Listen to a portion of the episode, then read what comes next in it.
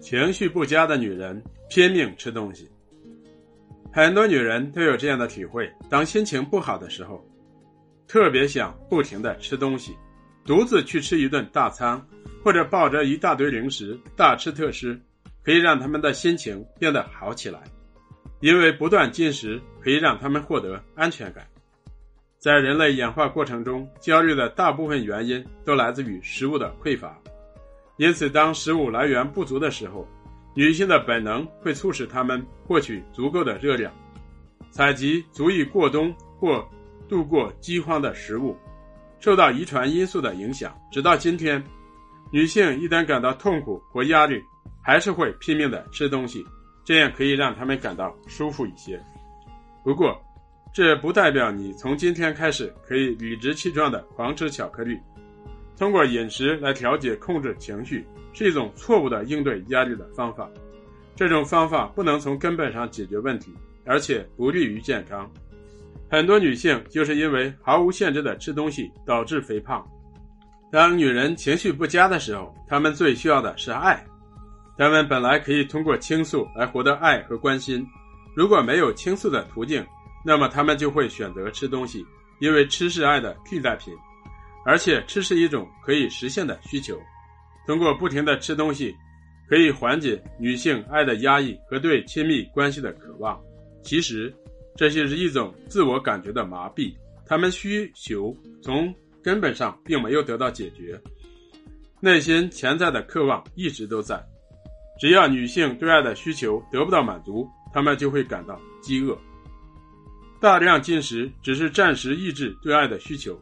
这种行为有时可以欺骗他们自己。表面上看起来，当他们不停的大吃特吃的时候，好像在享受美食，好像感觉很快乐。他们也相信自己真的很快乐，根本不需要向伴侣倾诉，不需要和伴侣分享自己的感受。其实，他们的压力和不良情绪并没有得到彻底的解决。科学家研究发现，压力过大会导致。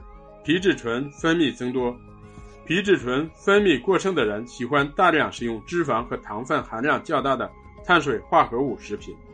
也就是说，压力过大会使人食欲增加，因为当人劳累或者压力过大的时候，需要从高热量的食物中获得能量。大量食用高热量的食物会使体重持续增加，脂肪在腹部形成沉淀。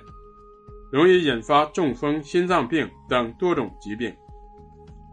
如果经常通过大量进食来缓解情绪而不加以节制，就会引发暴食症。研究显示，在农村女性中，暴食症发病率为十万分之七，而城市女性中为十万分之十六点七。而在人口超过十万的城市，这一数字为十万分之二十五点五。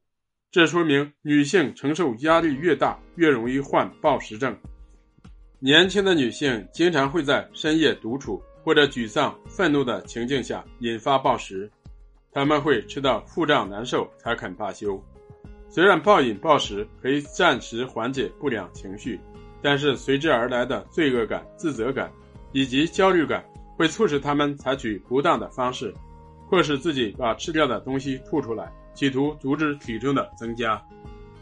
患有暴食症的女孩通常强烈的渴望爱，因为对爱的渴求得不到满足，才最终转移到对食物的渴求上。有些女孩正是因为在感情上受到挫折，才开始拼命的吃东西，发泄自己心中的痛苦和压抑，结果体重疯长。对于未婚的女孩来说，体重不断增长可不是什么好事。随着体重的增长，他们对爱情的绝望也会日益剧增。在过去，婚姻使女人得到爱和安全感，在家庭里他们感到放松，于是把女性的一面充分显露出来。他们期盼着享受爱的滋润和支持，希望有人可以听她倾诉。女人喜欢诉说，愿意谈论突然涌现的情绪和问题。然而，现在追求独立的女性已经把这种情绪和期望抑制了。他们有了很多男性化的倾向，认为向人倾诉显得自己情绪化、不合逻辑、琐碎甚至软弱，因此当他们有倾诉欲望的时候，不会向伴侣说。女人不能通过倾诉的途径获得关爱，结果产生了进食的冲动。她们需要满足和滋养自己作为女性的基本需求，只好通过不断进食来获得暂时的安全感。她们吃的越多，就越能抑制不良的情绪。因此，对于已经结婚的女性来说，体重增加是一件正常的事。与此相矛盾的是，几乎所有的女性都想保持苗条的身材。肥胖的女人甚至通过节食的方法来减肥。当女性节食的时候，身体就会感到饥饿的恐慌，更加渴求食物。她们获得安全感的唯一的途径也被取消了，这会迫使她们向男性的一面发展。因为强迫和控制的方法只能强化男性的一面，结果必然造成更严重的失衡。因此，节食对培养女性的一面毫无帮助。